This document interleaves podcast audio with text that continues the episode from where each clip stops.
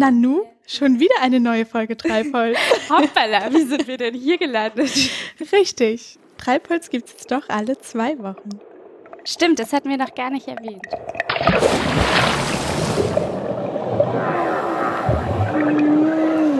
Treibholz, der Ozeanographie-Podcast mit Maxi und Ronja. Salzgehalt, das ist unser heutiges Thema. Warum denn Salzgehalt, Maxi? Weil wir letzte Woche schon über den Salzgehalt gesprochen haben und uns der jetzt, als wir das die ganze Folge nochmal haben, Revue passieren lassen, kam uns ja besonders wichtig vor, Ronja. Erinnerst du dich an diesen Moment? Ja, ich erinnere mich gut daran. Wir wollten nämlich eigentlich ein anderes Thema machen und haben dann festgestellt, dass Salzgehalt weitaus mehr Sinn macht. Nichtsdestotrotz, äh, hallo erstmal. Hallo. Zur dritten Folge von Treibholz.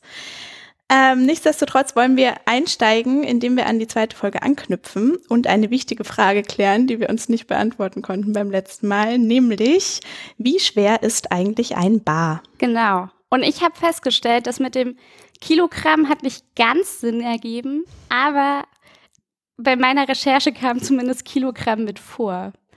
Wie sah das da? Bist du da auch drauf gestoßen? Ja, ich bin auch generell auf die Aussage gestoßen, dass es wenig sinnvoll ist, Bar in Kilogramm umzurechnen, Ja. weil Bar eine Gewichtskraft beschreibt und keine Gewichtsmasse. Das sind zwei Ja. unterschiedliche Dinge. Nichtsdestotrotz übt ein Kilogramm Masse eine Gewichtskraft von circa einem Kilogramm aus, habe ich gelesen. Das heißt, wenn wir es auf Biegen und Brechen umrechnen wollten, wäre ein Bar ein Kilogramm. Oh, ja, beziehungsweise, also ich habe gefunden, dass ein Bar sind 1,119 Kilogramm pro Quadratzentimeter. Ha. Ja, Ach so, ja, Das weil der Druck ja eine Kraft pro Fläche beschreibt. pro Fläche beschreibt, genau. Deswegen berechnet man ja den Druck auch durch äh, Fläche durch Kraft. Ne? Sehr gut. Nee, Ja, Kraft ja. durch Fläche. Aber- Sorry.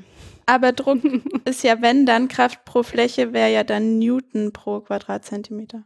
Ja, dazu habe ich auch was. Und zwar wäre Druck, gibt man ja in Pascal normalerweise an.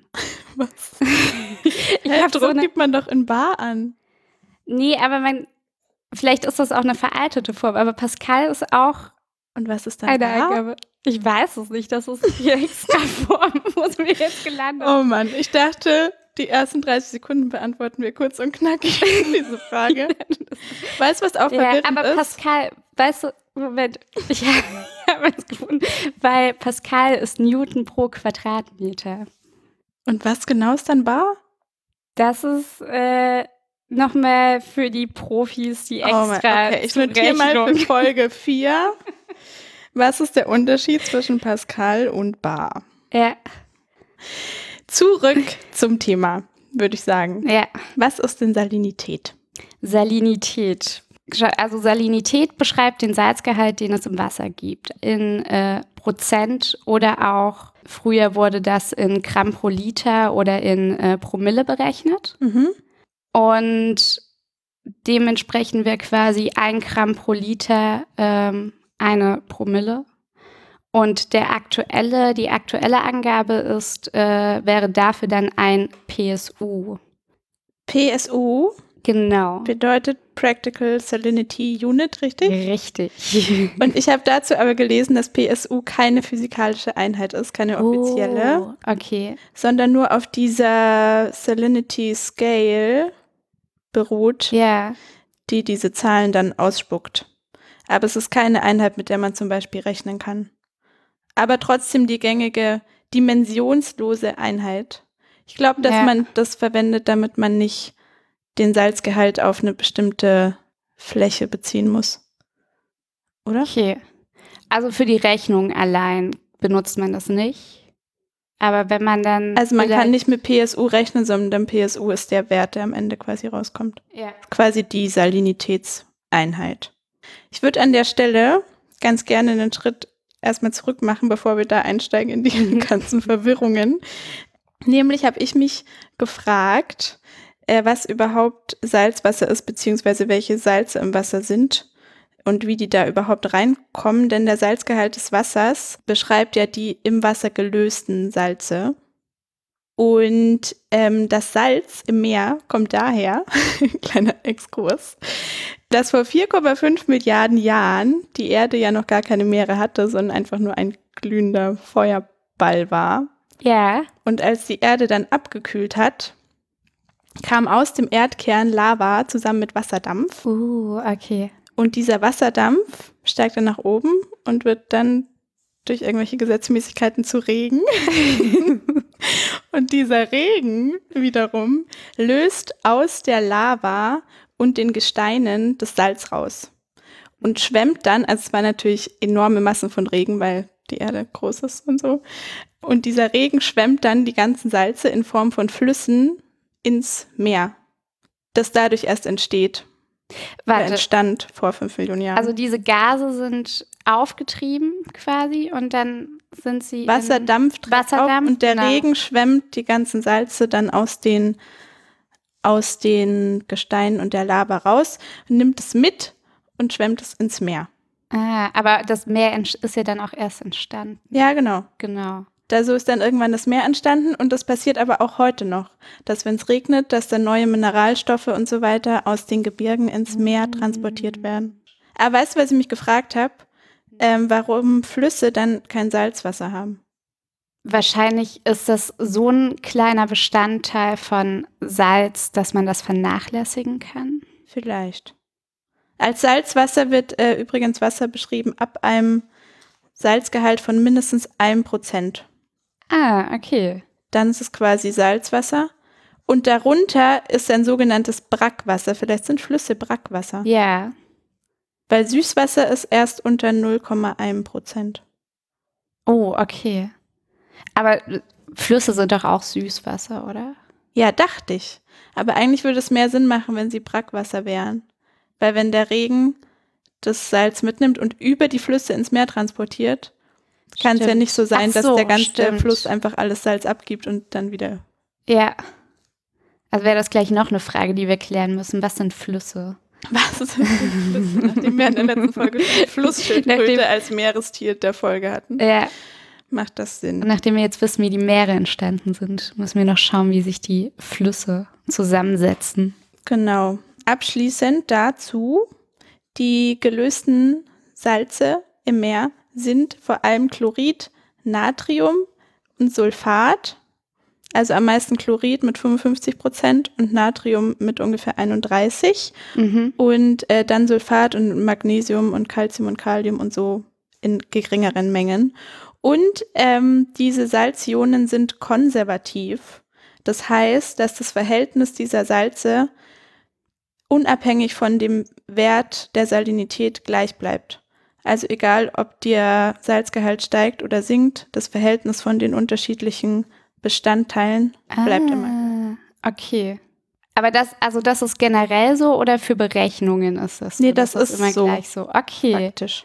Das also das gleicht sich dann immer wieder aus. Ich glaube, es bleibt einfach gleich, weil keine großen chemikalischen Vorgänge mehr darauf einwirken, auf diese Zusammensetzung. Mhm. Chemikalisch. da kommt der Bayer raus. Ja, und eigentlich heißt es auch chemisch und nicht chemikalisch, glaube ich. Wie auch immer. Wissen wir jetzt, was Salzwasser ist? Dann können wir uns wieder mit dem Salzgehalt beschäftigen. Ja, yeah. und zwar, wir hatten ja auch letzte Woche die Frage, wie der Salzgehalt die äh, Dichte beeinflusst. Ja. Und ich glaube, es ergibt Sinn, wenn wir das vorher klären, bevor wir weiter mit dem Salzgehalt an sich machen. Ja. Oder hast du einen anderen Startpunkt? Nee. Nö. Nö. Und zwar haben wir H2O. Erstmal so. Moment, ich muss jetzt, kurz mein äh, Periodensystem äh, auspacken. genau. Wir kommen jetzt zum chemischen Bereich. Mhm. Und, ähm, und zwar setzt sich das ja aus einem Sauerstoff und zwei Wasserstoffatomen zusammen. Ja. Und bei Salz kommt, wie du gerade eben schon gesagt hast, Natrium und Chlor dazu. Und im Wasser löst sich das, lösen sich diese Stoffe dann auf. Mhm. Und das sind dann die, ähm, ich müsste es jetzt selber nochmal nachschauen, aber ich weiß, das ist schon im ersten Jahr Chemie mit dabei, dass du dann dich mit den Atomen und den Protonen und den Ionen auseinandersetzt. Ich weiß, was Ionen sind. Ja, möchtest du sagen? ja, ich möchte sagen. Und zwar, Ionen sind Atome oder Moleküle, bei denen das Verhältnis von Protonen und Elektronen unausgeglichen ist. Mhm. Und durch diese Unausgeglichenheit entsteht nämlich elektrische Ladung. Aber Ja. dazu kommen wir ja noch später, oder? Und ich glaube, die Ionen sind auch die positiv geladenen, oder? nee, Nee. Ionen ist der allgemeine Begriff und dann gibt es Anionen und Kationen. Oh, okay. Das habe ich nicht gecheckt. Ich habe meinen Nachhilfeunterricht genommen in Chemie. Ja, nee, ich hab, dafür, dafür war ich zu stolz. Ich habe gesagt, ich ziehe das auch so einfach alles durch. Na, dann ergänzen wir uns prima. Ja, Und äh, diese Ionen schieben sich jetzt zwischen die äh, Wasserstoffmoleküle dazwischen. mhm. Und dadurch entsteht die größere Dichte.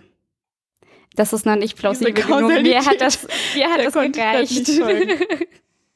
naja, also deswegen verteilt sich das ja. Deswegen ist ja quasi. Ich, ich habe mir einfach vorgestellt, dass einfach mehr, mehr Zeug, mehr, mehr Substanz in dem Wasser drinne. Also es kommen Ionen dazu. Da dem Bild wiederum kann ich folgen, aber ich bin unsicher, ob es nicht ein bisschen zu einfach ist. Ich dachte, wir halten das hier erstmal einfach. Also du sagst quasi, Wasser ist einfach Wasser und dann kommt Salz dazu und dadurch, dass es dann insgesamt mehr Teilchen sind, ist die Dichte größer. ja, Okay, das ist, geben wir uns damit zufrieden. damit kann ich umgehen. Ja. Und ich habe vielleicht noch als interessanten Fakt, ist es dementsprechend, ist halt die Dichte von Salz, äh, von salzigem Wasser größer als von ähm, Süßwasser. Mhm. Und deswegen schwimmt äh, der menschliche Körper ähm, auch besser auf salzigem Wasser, weil, es, weil sich der, der Mensch mit seinem ganzen Wasserhaushalt, mit dem eigenen, gleicht er sich mit seiner Dichte mehr dem Süßwasser an als dem Salzwasser und wird deswegen vom Salzwasser getragen, weil das eine höhere Dichte hat. Ah, krass. Ja.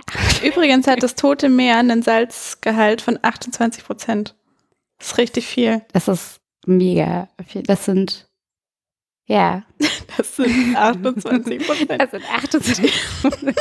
Nein, ich habe gerade eben überlegt, wie man das im PSU umrechnen würde. Und wären das dann auch gleich 28 P, wären das dann, nee, 3,5 Prozent sind 35 PSU. Also wenn das sogar, Also ich glaube, dass es genau dafür diese Scale gibt, diese Skala, ja, damit man das nicht immer manuell rechnen muss.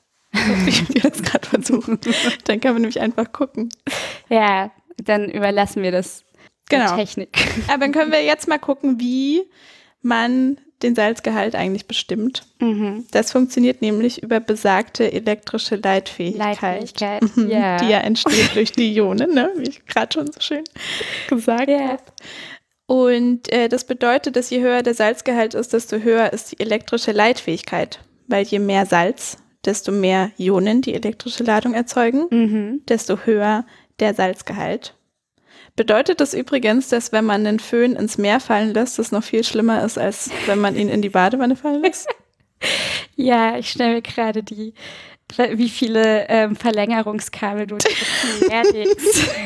Und dann, ich mach's richtig. Ich gehe nicht nur in die Wanne. Beziehungsweise, wenn man ihn dann, wenn man den Föhn in ganz süßes Süßwasser fallen lässt, passiert dann, passiert dann nichts? Wenn da kein Nee, Salz drin ist? Leitfähigkeit, also das, der Salzgehalt äh, beeinflusst zwar die äh, Leitfähigkeit, aber- aber, sie ist aber ja immer noch ist generell leitfähig. Ja. Okay. Oder meinst du, Leute, ich möchte jetzt nicht auf, auf, dem, Nee, auf dem wahrscheinlich. Thema rumhacken, aber ich, oder kippt man sich vorher noch so Salz in die Badewanne rein? Also, Ich glaube, das funktioniert auch ohne ganz gut. Alles klar, jedenfalls kann man mit Ja. einer Formel aus der Leitfähigkeit den Salzgehalt berechnen. Und auf dieser Berechnung basiert auch diese Practical Salinity Skala. Ah, ja. Die nimmt quasi den, also mit Messgeräten misst man den Salzgehalt und die wendet dann die Formel an und spuckt dir die Werte für die Salinität aus. Hm, okay. Und dann kommt so und so viel PSO raus. ja. Und ich habe aufgeschrieben, dass die Leitfähigkeit temperaturabhängig ist Ja, das habe ich auch gelesen. und dass deshalb oft mit einer Referenztemperatur gerechnet wird. Aber dann frage ich mich, wie das mit dem zusammenhängt, was du vorhin von der Dichte gesagt hast. Mehr Salz, höhere Dichte und je nachdem, wie da die Temperatur ist, macht die Dichte wieder dieses Ding mit der Anomalie und so. Ja, genau. Beziehungsweise darauf müssen wir später auch nochmal eingehen. Auf, die, auf die Sache mit der Anomalie. Aber ich glaube, dass sich bei dem Salzgehalt, also da der sich halt über diese Leitfähigkeit berechnen lässt, dass man deswegen diese Temperatur teilweise, weil die halt, Ich glaube, das ist genau so ein Ding, wie wir es in der ersten Folge schon hatten, mit dem potenziellen, mit der potenziellen Dichte, ja, dass man halt, wenn man Wasserproben von verschiedenen Orten nimmt zum Beispiel, dass man die auf die gleiche Temperatur bringt, um halt vergleichen zu können. ja, so eine Normtemperatur quasi wieder. Aber damit erklärt sich noch nicht, wie sich Temperatur auf Leitfähigkeit auswirkt. Ähm, ne, wahrscheinlich auch über die Dichte. Die Temperatur beeinflusst ja die Dichte. Und sie hatte ihre, die Maximaldichte ist ja bei der Temperatur bei, äh, wenn man nicht Salzwasser nimmt, bei 4 Grad. Mhm. Und wenn man Salzwasser nimmt, verschiebt sich ja diese, verschiebt sich das ja nach unten. Das hatten wir Ah. Das letzte Mal. verschiebt sich auch die Leitfähigkeit. Genau. Also so, können, können wir jetzt sagen, je höher die Dichte, desto besser ist die Leitfähigkeit, ja, oder? Ja, weil je höher die Dichte, desto höher der Salzgehalt. Genau. Uh, Und deswegen beeinflusst Oh, das auch die die. Temperatur. sehr gut. huh, wieder was geschafft. Schön. Cool. Hast du noch was zur Leitfähigkeit zu sagen? Ja, ich habe noch so ein paar, ich habe noch so Sa Sachen, Jetzt die sagst du bestimmt Sachen, die uns wieder verwirren. bin ich jetzt schon der Verwirrfaktor in diesem. Nein, aber ich fühle mich gerade so im Reinen mit unserer Erkenntnis, dass ich gerade Ne. keine Störfaktoren aushalten möchte. Ist so, okay. Nee, ich habe ich hab nur so schöne Sachen wie die Viskosität des Wassers äh, Bitte was? Entdeckt. ich finde, das ist einfach ein, das klingt gut. Nee, das äh, beeinflusst auch die, die Leitfähigkeit. Also die Leitfähigkeit ist ja von der Beweglichkeit der Ionen auch abhängig. Ja. Und diese Beweglichkeit der Ionen ist von dieser, ist von der Viskosität des Wassers abhängig. Und was genau ist die Viskosität? Und die Viskosität ist die C-Flüssigkeit, die Angabe über die C-Flüssigkeit von Flüssigkeiten. Nochmal. Über die C, also die Zähigkeit von Flüssigkeiten. So wie Also Lava. wie, zäh- genau. Und halt, also so je nachdem, also Ionen können ja auch unterschiedlich gut sich bewegen. Ja. Und ich kann dir das jetzt auch nicht genau erklären, aber sie können zum Beispiel, habe ich auch gelesen, können Ionen auch wieder Ionenpaare bilden und dadurch zu, äh, Ja, das machen So die, wenn sich die neutral. Pole anziehen und dann hebt sich's doch auf, oder? sind das, Wenn ein, wenn ein Ion, das ja, quasi mehr Elektronen als Protonen hat, dann zu einem hinwandert, wo das Verhältnis genau umgekehrt Ja. ist, dann bilden die doch ein Pärchen, oder? Bin ich da falsch? doch, ich glaube, das stimmt voll. Ich wusste nur nicht mehr, also ich kann, ich kann dir tatsächlich nicht mehr die, äh, was zu was muss, um neutral zu werden. Aber diese Ionen können halt auch zu, äh, neutral werden und dadurch wird auch wieder, also wenn quasi zu das viele Wasser Ionen drin sind. Ich glaube, es gibt, wahrscheinlich kannst du auch zu viel Salz reinhauen in das Wasser.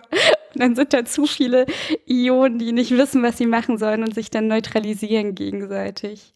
Und dadurch verändert sich die Beweglichkeit von den Ionen wieder, beziehungsweise die Leitfähigkeit. Halte ich für eine sehr vage Mutmaßung.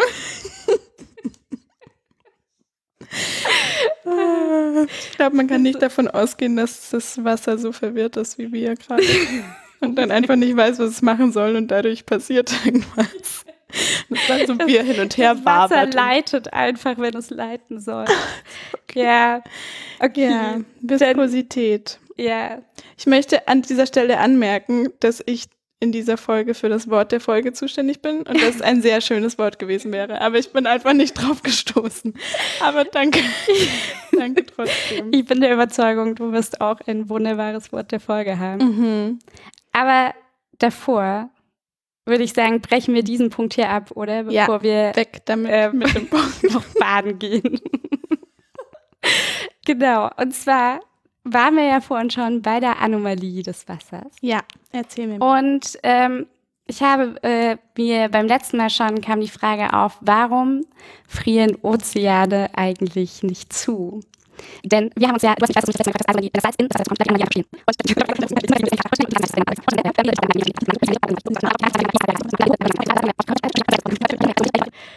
Können wir nochmal von vorne anfangen? Das ist gerade zu verworren alles. Von wo vorne?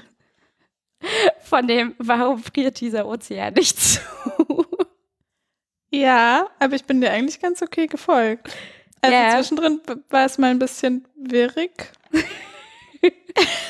Kann auch einfach weitermachen. Also ich kann dir noch mal sagen, was ich verstanden habe. Ja, genau, das finde ich. Und dann kannst du reingrätschen. Also, die Anomalie des Wassers besagt, bei 4 Grad Süßwasser ähm, ist die höchste Dichte des Wassers erreicht. Genau. In beide Richtungen, sowohl nach oben als nach unten, wird die Dichte immer geringer. Genau. Das heißt, wenn es gefriert, dann ist ja die, also die oberste Schicht ist dann am kältesten, deshalb am leichtesten, weil die, die Dichte geringer ist als drunter die 4 Grad, oder? Richtig. Weil quasi die oberste Schicht kälter ist als der Rest wärmer, also ne, so. Richtig. Ja. Und wenn Salz dazu kommt, dann verschiebt sich die maximale Dichte Mhm. nach unten Ja. und dann bin ich ausgestiegen. Genau. so.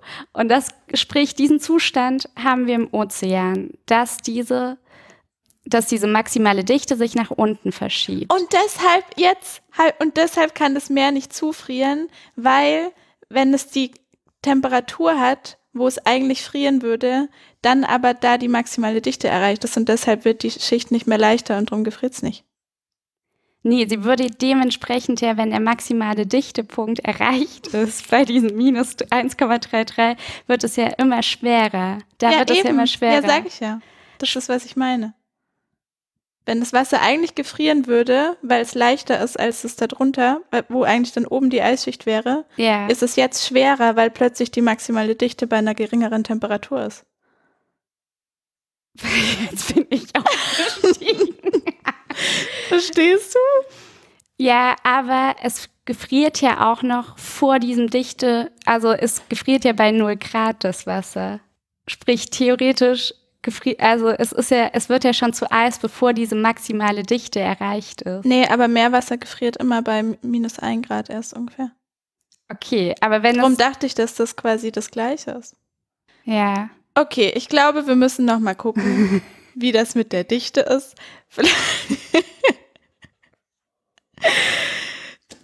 Ich versuche gerade ein äh, befriedigendes Ende dafür zu finden. Ähm, das, das befriedigende Ende ist, dass äh, wir wissen, dass sich der Salzgehalt überhaupt auf die Dichte auswirkt. Erstens, dass er macht, dass sich die maximale Dichtetemperatur auf, also nach unten verschiebt und Mhm. dass dadurch das Gesetz der Anomalie auch abgewandelt wird. Genau. Und in welcher Form, wissen wir nicht so genau. Ja, beziehungsweise, dass es nicht mehr weiter existiert, weil durch das viele Salz gibt es diese maximale, diesen maximalen Dichtepunkt irgendwann nicht mehr. Und das Wasser kann nicht immer schwerer Wie, werden. weil der immer weiter nach unten geht, oder was? nee, der, irgendwann geht der nicht mehr weiter nach unten. Ja, aber dann ist er doch irgendwo, ist er doch dann. Nee, das löst sich irgendwann durch, durch diesen Salzgehalt, kann das nicht mehr gehalten werden. Okay, gib mir ein Tier. Maxi. Gib mir, gib mir ein Tier. Ich habe ein wunderschönes Tier, du musst es hier äh, raussuchen. Und zwar. Jetzt schon? Nee, du sagst mir. Nein, nein, ich erkläre, Okay. das jetzt Zeit. Komm an. Wir sind jetzt bei der Meereskreatur der Folge.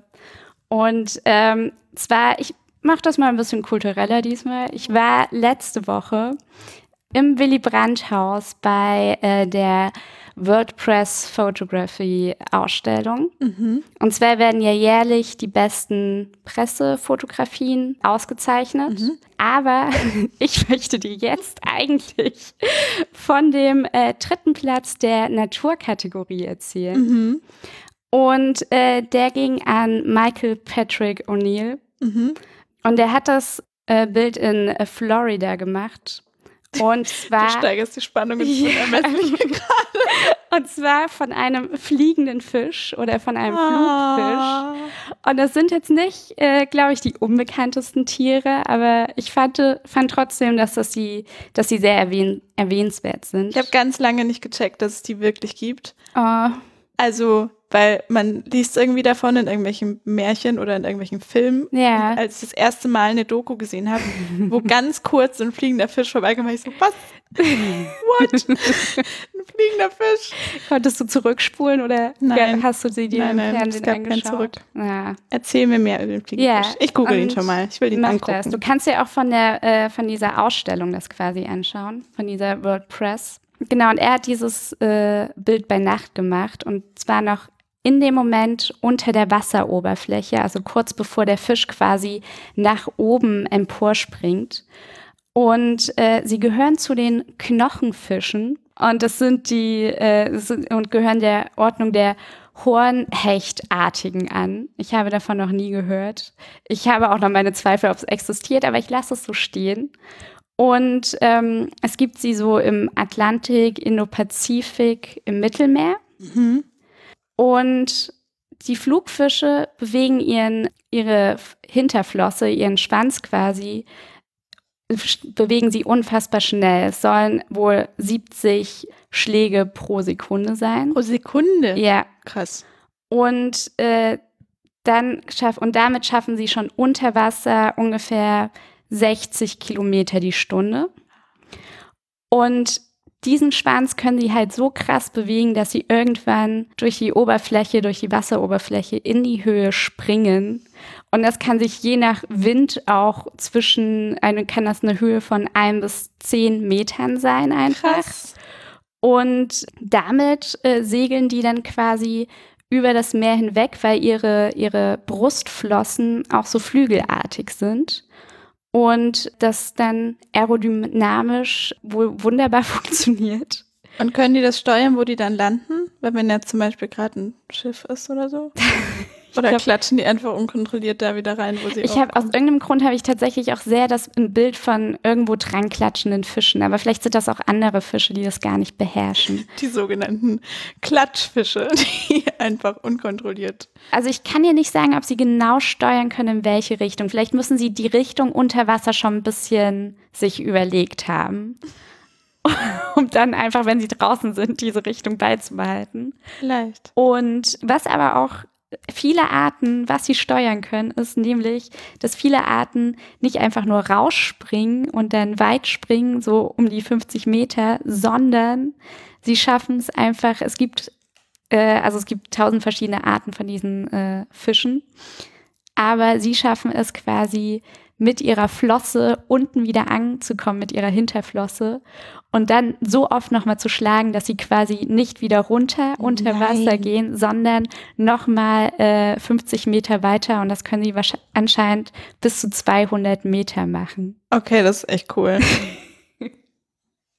das ist ziemlich cool. Und was hast du, was hast du an Bildern gefunden? Also eins der ersten, die mir angezeigt wurde, ist ein Bild. Da steht ein Hund am Seeufer und ein normaler Fisch springt aus dem Wasser und wird von dem Hund aufgefressen. Gleich. Ja. Sieht auch ein bisschen aus wie ein fotogeshoppter Fisch. Das sind wahrscheinlich auch die verwirrten Fische, die ich gerade eben meinte, die einfach irgendwo dran knallen. Ja. Ja. Abgesehen davon habe ich sehr ästhetisch wertvolle Bilder von Flugfischen. Ja, und ich glaube, sie können sich damit sehr oft auch, wenn sie selber gejagt werden, quasi ganz gut aus der Affäre ziehen, indem sie einfach mal. Die sind auch so dünn, die Flügel, ne? Die sind so richtig silbrig, Ja, transparent. es sind halt echt, also es ist nicht mehr so wirklich flossenmäßig, ne? Nee, richtig cool. Und diese kleine, also die Hinterflosse, Ja. die ist ja verhältnismäßig klein. Die ist auch sehr schmal. Und mit der katapultieren die sich raus. Ja, aber wahrscheinlich muss sie auch relativ klein sein, damit sie sich so schnell bewegen kann. Weil wenn du, wenn du so eine schwere Flosse hinten hast, dann ist das vielleicht ein bisschen schwerfälliger. Sehr schön. Finde ich gut. Da hast du ein sehr schönes Tier ausgesucht, Maxi. Könnte, ist das so das Äquivalent zum, zum Kolibri im Wasser? Vielleicht. Ob es ein beliebtes Tattoo-Motiv ist, sich einen fliegenden Fisch Oh, einen fliegenden Fisch. Ich gehe wieder ein bisschen zurück Ja. zur Naturwissenschaft mit Uh. meinem Wort der Folge. Ähm, das Wort der Folge ist Elektrizität, weil wir ja über Ladung gesprochen haben, Mhm. über elektrische Ladung. Und äh, ich einen erstaunlichen Fakt, von dem ich noch nichts wusste, rausgefunden habe über dieses Wort. Nämlich Elektrizität kommt aus dem Griechischen, nämlich von Elektron und bedeutet Bernstein. Oh. Ja, weil in der Antike, ungefähr 600 vor Christus, nämlich erstmalig das Phänomen der elektrischen Ladung entdeckt wurde. Mhm. Ähm, da hat ein Forscher oder Mathematiker oder Philosoph oder was man damals in der Antike so gemacht hat mit seinem Leben, hat ein Stück Bernstein, warum auch immer, an einem Tierfell gerieben Uh. und dann festgestellt, dass so kleine Staubpartikel und Härchen an dem Bernstein hängen bleiben. Und dann ist offensichtlich erstmal sehr lange nichts passiert und 1600, also ziemlich viele Jahre später, hat der britische Naturforscher William Gilbert dieses Bernsteinphänomen wieder untersucht und das in seinem Buch ähm, oder in seiner Studie vom Magnetismus differenziert. Ja. Und dann hat er in Anlehnung eben an das griechische Wort für Bernstein den Begriff Elektrizität entwickelt. Voll schön. Ja, Auch wenn man so Bernstein wird doch so auch im, wird doch immer so an der Ostsee gibt's doch. Suchen doch Menschen Bern. Ja. Wie heißt Bernstein. es? ist dein Wort der Folge. Ich möchte es dir nicht nehmen. Ja, kurz Äh. und knackig. Da steckt hinter Elektrizität. Und ich finde es sehr schön, dass in diesen trockenen, allbekannten naturwissenschaftlichen Begriff noch so ein Hauch von Ästhetik mit reinspielt. Durch die Wortherkunft. Sehr schön. Es ist auch sehr ein bisschen romantisch mit dieser Naturverbundenheit und dann Ja, reibt man den Bernstein. an einem Fell. Tierfell. okay, ich würde sagen, mit dieser romantischen Stimmung verabschieden wir Ja. uns zurück in die Normalität Zünden ein paar Kerzen an. und bedanken uns fürs Zuhören. Ja, das auch. In zwei Wochen wieder. Wenn ihr uns korrigieren wollt oder uns mehr über, über PSU und Dinge, die wir nicht verstanden haben, Ja. wollt, dann schreibt uns an Post at Treibholz. Nee, treibholz minus post at treibholz minus podcast Oh. de. Oder? Ja, genau. Bastelt euch eure E-Mail-Adresse zusammen. Bescheid, ob was angekommen ist oder ob wir die falsche Adresse gesagt haben. Bis dahin, Schöne zwei Wochen. ahoi. Ahoi. Es wird hiermit etabliert. Okay. Tschüss. Tschüss.